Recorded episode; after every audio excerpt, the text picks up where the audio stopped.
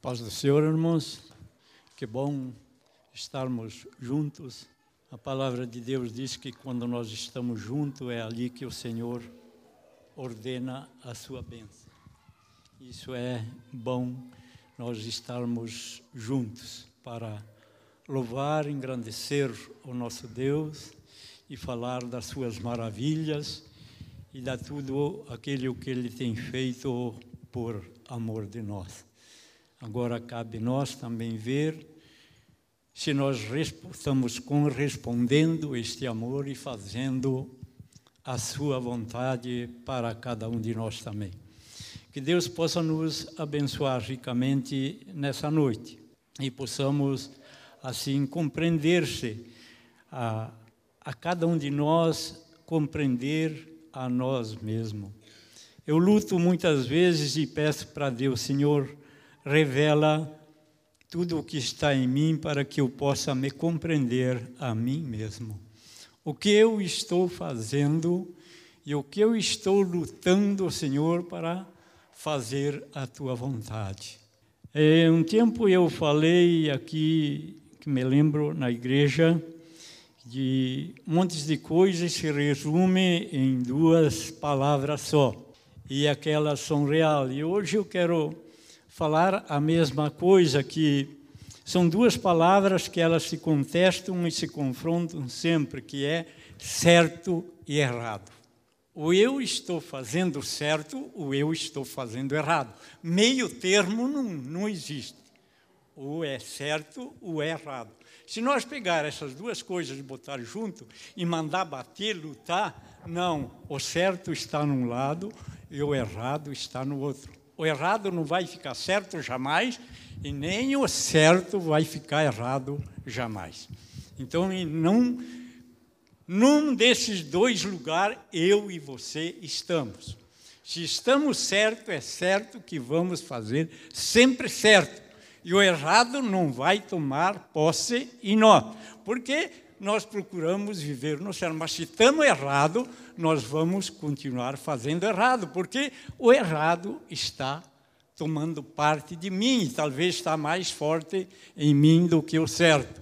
Então esse é o cuidado que nós devemos ter com nós mesmos. Por isso lá em Efésios 5, 15 e 16, ele diz assim: Vede prudentemente como andeis, como sábios, e não como nécio, remindo o tempo, porque os dias são maus.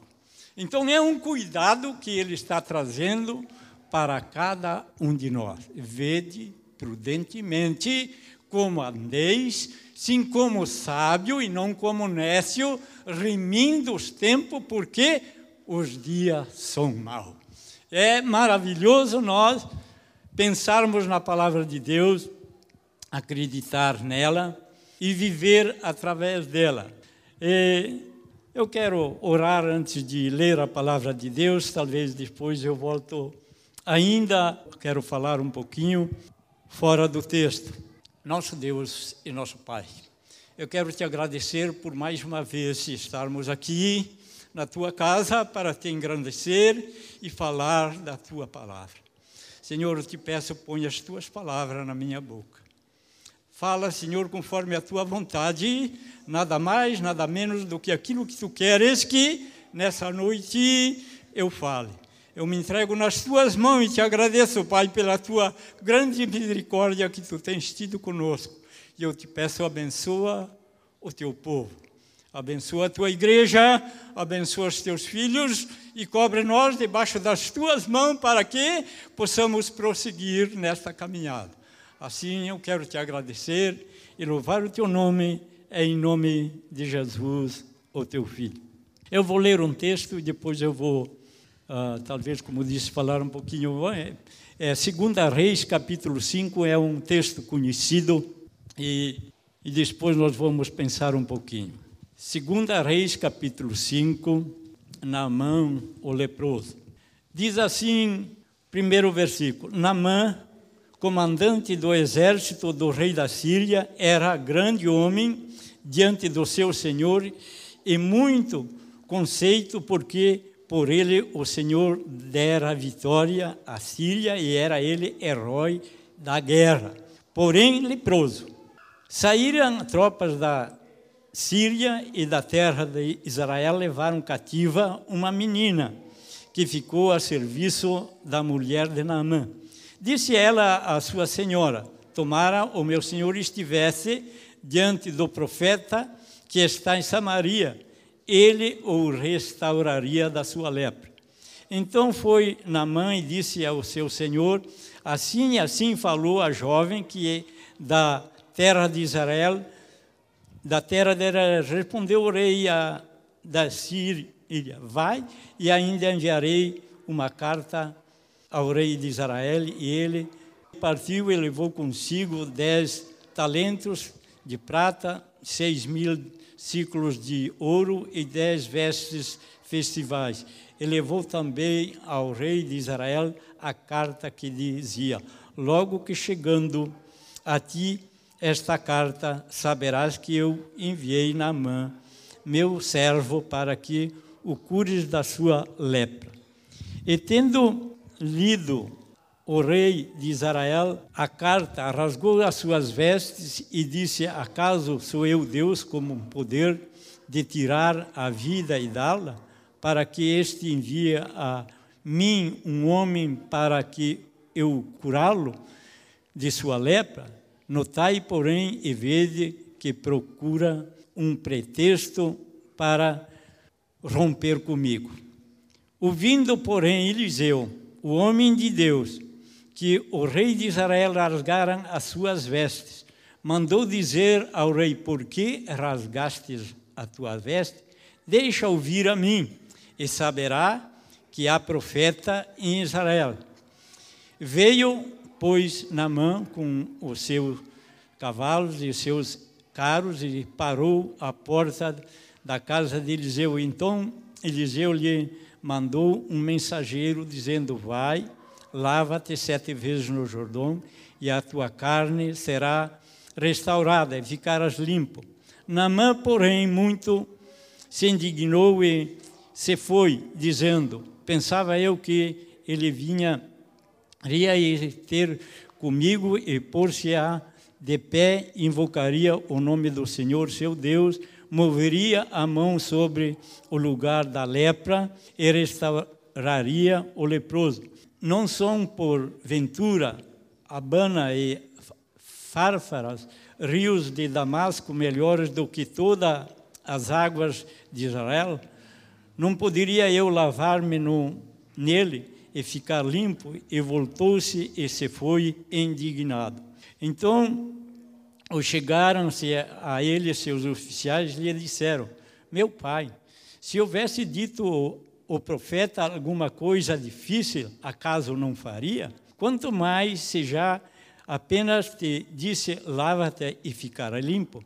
Então desceu e mergulhou no Jordão sete vezes, consoante a palavra do homem de Deus, e a sua carne se tornou como a carne de uma criança e ficou limpo. Voltou ao homem de Deus, ele e toda a sua comitiva veio e pôs-se diante dele e disse: Eis que agora reconheço que em toda a terra não há Deus senão em Israel. Agora, pois, se peço, aceita um presente do teu servo. Porém, ele disse: Tão certo como vive o Senhor, cuja a presença eu estou, não aceitarei. Insistiu com ele, porém ele não aceitasse. Mas ele recusou e disse: Namã, não queres, peço-te que o teu servo seja dado levar uma carga de duas, dois mulos, porque nunca mais oferecerás este teu servo holocausto nem sacrifício a outro Deus senão ao Senhor. Nisto pode o Senhor, o teu servo, quando o meu Senhor entrar na casa de Rímulo para assim adorar, ele se encosta na minha mão e eu também me tenha que curvar-me na casa de Rimo. Quanto assim me perdoe na casa do Rimon, nisto perdoe o Senhor o teu servo. Eliseu disse: Vai em paz. Amém. Como já falei, que talvez ia falar mais alguma coisinha fora do texto. Nós fomos agraciados pelo Senhor de estarmos trabalhando para Ele estarmos aqui numa cidade vizinha de onde nós moramos, trabalhando e fazendo algo para o Senhor. E eu tenho ouvido de alguém, antes de começar este trabalho, ele falando assim, que ele visitava esta cidade da posse e, visitando as pessoas, ele via e notava que algo estava faltando nesta cidade, que era falar verdadeiramente da palavra de Deus. E ele começou a orar neste sentido, até que um dia aqui se abriu uma porta para que a palavra de Deus fosse pregada. E eu quero dizer que devemos, por isso, duas vezes zelarmos, porque temos a palavra de Deus que nos leva a esse termo e temos a oração, o pedido desse irmão, que Deus o consentiu porque era do seu agrado. E nós devemos zelar por isso. Eu, já em muitos dias que tinha recebido esta palavra, estava sempre esperando para que havesse uma, um dia, mais uma oportunidade, não digo a oportunidade, mas eu tinha alguma coisa. Na terça-feira nós estávamos reunidos ali em quatro pessoas e um irmão leu um texto e tinha falado muito com ele e falou comigo e ele também quando ele falou ele dizia assim que trouxe aquilo para ele e ele se perguntava diante da palavra que profeta sou eu? Que profeta sou eu? E isto foi me dando mais liberdade de eu ler esse texto e falar alguma coisa a respeito de que Deus tinha já colocado no meu coração e depois daquele dia, numa madrugada, eu passei grandes momentos sentindo Deus ali pertinho de mim, trazendo alguma coisa sobre a minha vida, como eu não costumo levantar e escrever muitas coisas eu perco e não posso falar. Mas eu queria, começando, dizer certo e errado. O que eu estou fazendo? Como estou eu trabalhando? Como o que pastor sou eu? Depois, bem no fim, eu quero trazer mais alguma coisinha a esse respeito. Pastores chamados por Deus, escolhidos por Deus. Eles são como pessoas que trabalham com joia, a polir joia e limpar das suas coisas que se pegam. E o pastor não é nada mais e nada menos do que isto. Pessoas que lutam por limpar vidas para o Senhor. Pessoas que lutam para que essas vidas sigam a palavra de Deus e ela seja limpa. Por isso que o salmista dizia que na tua luz eu vejo a luz. Se nós não estivermos com a luz do Senhor, nós não vemos a luz. Ele diz: pela tua luz, Senhor, eu vejo a luz. E por isso nós lutamos. Por isso nós precisamos levar a sério a palavra de Deus. E por isso muitas vezes nós não somos compreendidos como em todo o tempo que houve cristãos sobre a terra, e vai haver, muitas vezes não são compreendidos.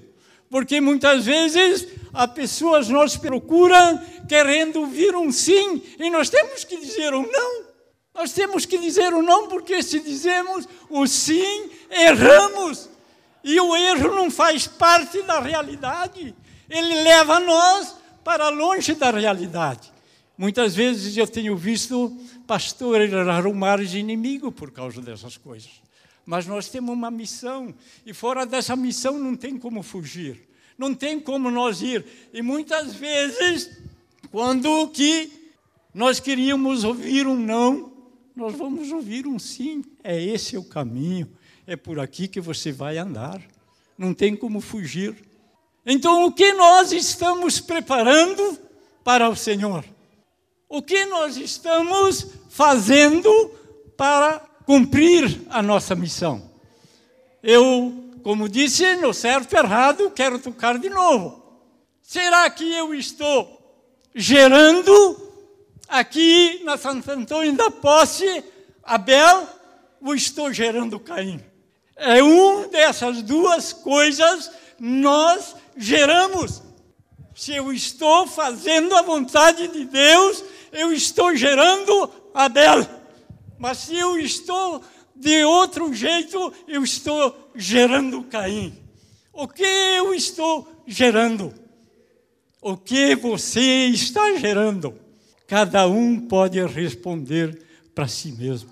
Cada um pode responder para si mesmo. Eu queria ver uma glória a Deus e dizendo: Eu estou gerando Abel, eu estou lutando para permanecer na palavra de Deus. Isso eu gostaria muito de ouvir. O que estamos gerando? Estamos sendo pais ou estamos sendo padrasto? Estamos sendo mães ou estamos sendo carrasco? Estamos sendo filhos ou estamos sendo os bastardos? É dois caminhos, é duas coisas, e fora dessa não se arruma mais nada. E nós estamos empenhados nisso. E que estamos gerando? Por o que estamos lutando? Responda para você mesmo. Muitas vezes, como disse, precisamos corrigir. Muitas vezes precisamos abraçar esse irmão e chorar com ele. Este é o serviço do pastor. Mas a verdade nunca pode fugir. Às vezes, conforme a pérola, certas coisas são difíceis para tirar, mas elas têm que ser arrancadas. E quando elas arrancam, às vezes elas são doídas. E por isso, às vezes, elas não servem. Muitas vezes eu já vi aqui na nossa igreja, nós já perdimos pessoas da igreja por causa que não se aceitavam ser corrigida. E hoje, até esses dias, falei com alguém sobre aquela pessoa, ele disse: está perdido por completamente. Irmãos, é isto aí. Nosso serviço é fazer gerar. Será que nós estamos gerando pérolas como elas devem ser ou não? Nós vimos aqui no texto que eu li a história de um homem de muita sorte. Eu quero dizer que Naamã era um homem de muita sorte. Muita sorte. Será que, perguntando assim, será que foi por um acaso que ele saiu como uma batalha de guerra e lá ele achou uma, uma jovem, levaram ela como cativa para sua terra e lá ela ficou? Ou será que por trás disso não tinha um plano de Deus com aquele homem. Eu quero dizer sem medo de errar. Atrás daquele homem tinha um plano de Deus. E aquela jovem que foi levada de Israel era uma joia muito bem polida. Era uma joia muito maravilhosa e brilhava em qualquer lugar que ela fosse jogada. Porque se ela fosse uma joia mal polida, quando ela viu o seu Senhor coberto de lepra, talvez lá no meio do povo ninguém sabia, mas ela viu, talvez ajudando a sua senhora a arrumar os seus curativos, ela disse: Ah, ah, se meu Senhor estivesse lá em Israel, lá em Samaria, diante de um profeta que tem lá, ele seria curado da sua lepra. Ela não levou em conta, eu estou aqui como cativa, eu perdi meus pais, eu perdi a minha mãe, eu deixei o profeta, deixei a igreja. Ela olhou com pena daquele homem e disse: Ah, se esse homem estivesse lá, diante do profeta. Ela conhecia o Deus que ela servia. Ela conhecia o profeta que ela servia. Ela sabia quem tinha em Israel. Eu quero dizer que esta menina, ela era muito mais útil nas mãos do Senhor do que o próprio rei de Israel, que era um grande homem sábio, o rei da Síria.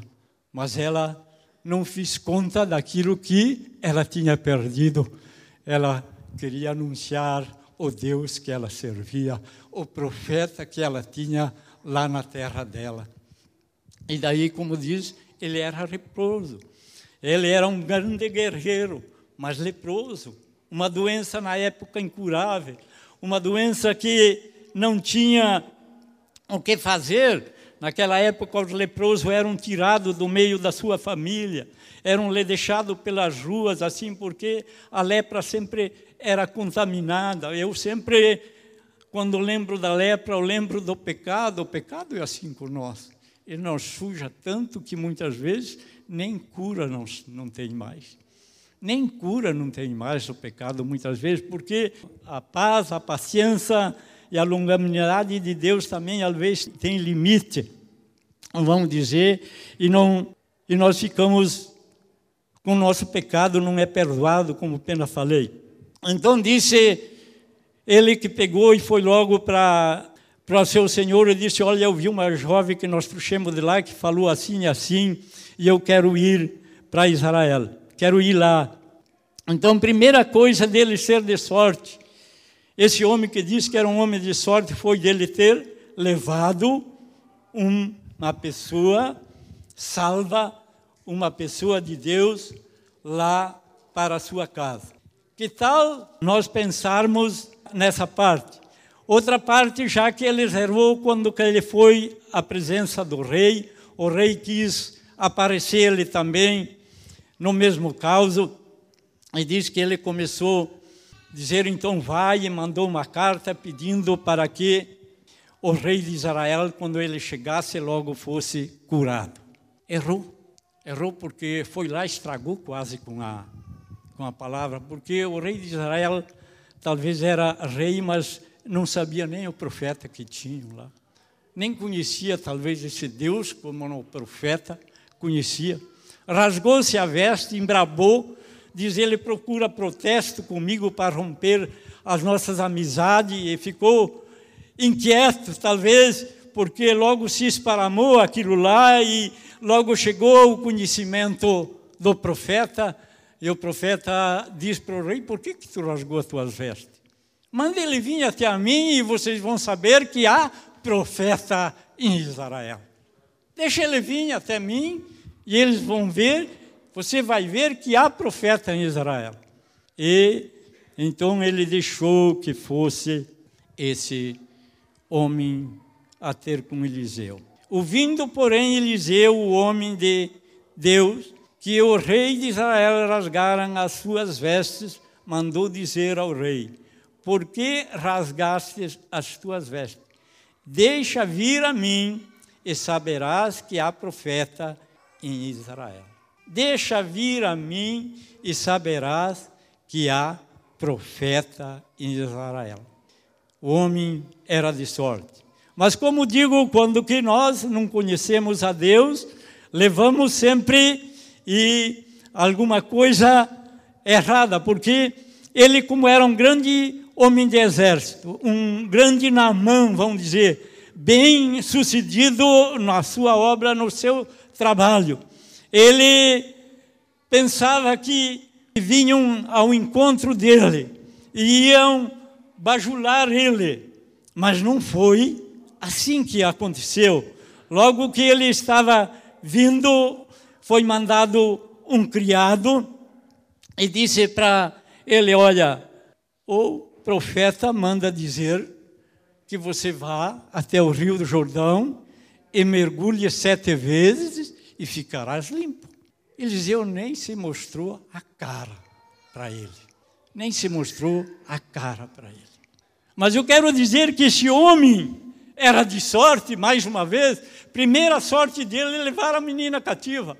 Mais uma vez ele era de sorte, porque aqueles que o acompanhavam ele eram fiel a ele. Eram fiel a ele. Como é bom quando nós somos acompanhados com pessoas fiéis. Ele saiu, diz a palavra de Deus, indignado. Saiu dali da presença do profeta brabo, dizendo: talvez é melhor eu ir embora do jeito que estou, do que estou ali, nesse jeito.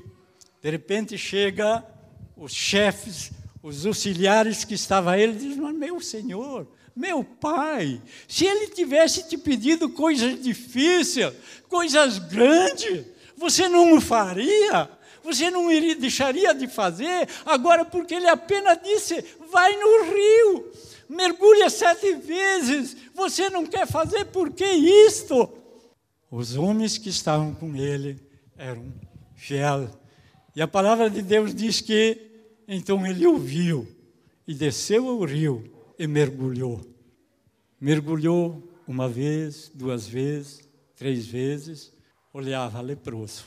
Seis vezes olhava leproso. Levantava-se leproso. A sétima vez levantou, estava curado. A sétima vez levantou estava curado. Por que, que ele estava curado na sétima vez? Porque ele cumpriu com a palavra do profeta. Ele cumpriu a palavra do profeta. Se ele saísse nas seis vezes, ele perdia a benção. Quantas vezes nós fazemos assim? Estamos perto de alcançar a benção, escapamos. Estamos perto de concluir aquilo que precisamos, escapamos. Mas mergulhou as sete vezes e diz que ele saiu dali com a pele como uma pele de criança. Que bom é quando nós cumprimos com a palavra de Deus cumprimos com aquilo que muitas vezes nós podemos receber de um pastor, de um irmão, de uma criança, que às vezes Deus usa e nós cumprimos com ela, para que podemos alcançar aquilo que pedimos. Sem eu cumprir com aquilo que Deus pede de mim, eu não posso alcançar aquilo que eu peço para Deus, porque eu estou em falha porque eu estou em falha. Não Deus, mas eu estou em falha. Irmão, eu sei que cada um de nós temos pedido, cada um de nós temos uma esperança dentro de nós. Por isso, eu quero dizer: pergunte para você mesmo, o que está faltando para que eu alcance? O que está faltando dentro de mim para que eu alcance aquilo que eu anelo? Que Deus possa nos fortalecer para que nós possamos olhar para nós mesmos e alcançar essas coisas. E nós vemos que este homem que disse era de uma sorte imensa, porque quando ele levantou da água, ele era Namã. Mas quando ele saiu da água, ele não era mais Namã. Ele já era um homem convertido. Ele já era um homem de Deus. Ele já tinha um propósito decidido na sua vida, o que ele ia fazer na sua vida, porque ele levantou um novo na mão, levantou um homem de Deus, desceu um Caim, mas levantou um Abel na obediência. Que Deus possa nos abençoar ricamente, que os irmãos me perdoe se eu falo demais.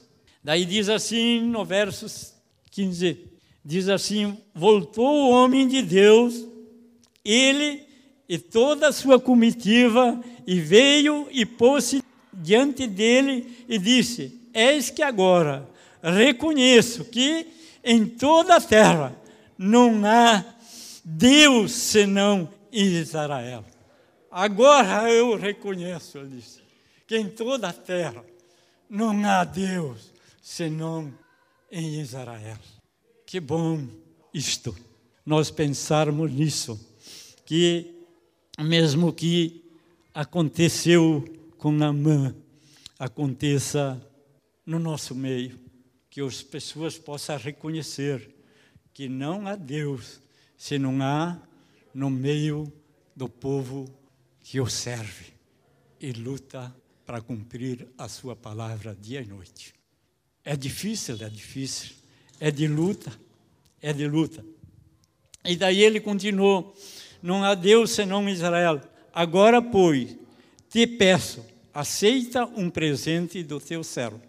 Porém, ele disse: Tão certo como vive o Senhor, em cuja presença eu estou, não aceitarei. Incitou com ele, porém, para que o aceitasse, mas ele o recusou. Então, talvez porque porque ele o recusou o presente de Namã.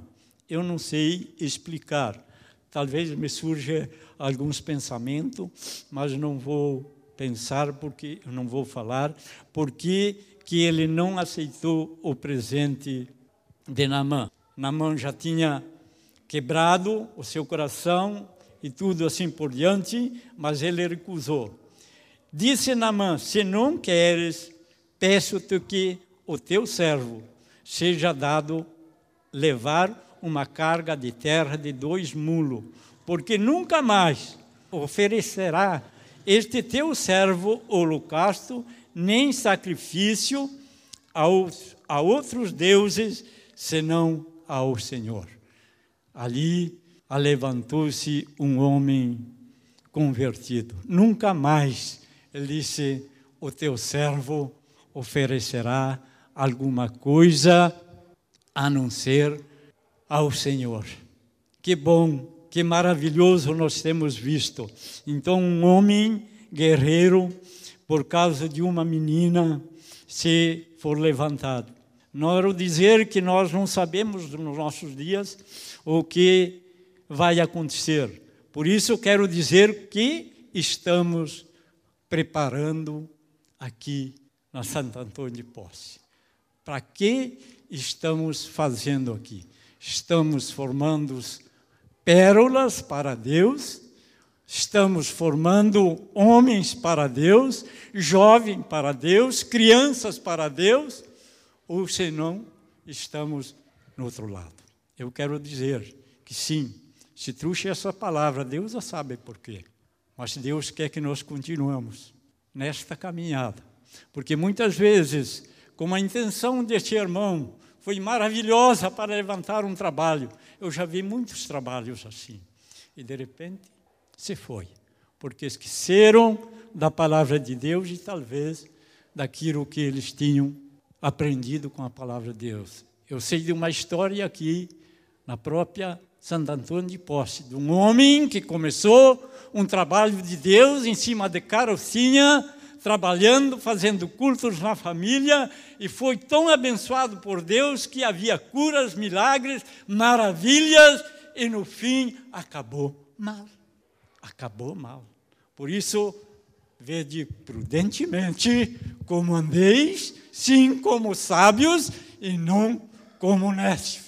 Porque quando nós deixamos dessas coisas, passamos para nécios. Vede prudentemente. Por isso, eu quero pegar um pouquinho no pé de cada um, vocês me desculpem. Eu queria que cada um que está aqui nessa noite pudesse responder para si mesmo. Eu quero começar pedindo para o jovem. Que jovem eu sou? Que jovem eu sou? Eu quero pedir para a mãe que ela olhasse e ela dissesse que mãe eu sou. Que mãe eu sou. Eu queria que os pais olhassem para si mesmo e dissessem que pai eu sou. Que pai eu sou. Eu quero dizer que a nossa palavra, seja de um lado, seja de outro, ela tem muito poder. O que nós somos para os nossos filhos? Que pai eu sou. Eu queria ter nascido, nasci num lar evangélico.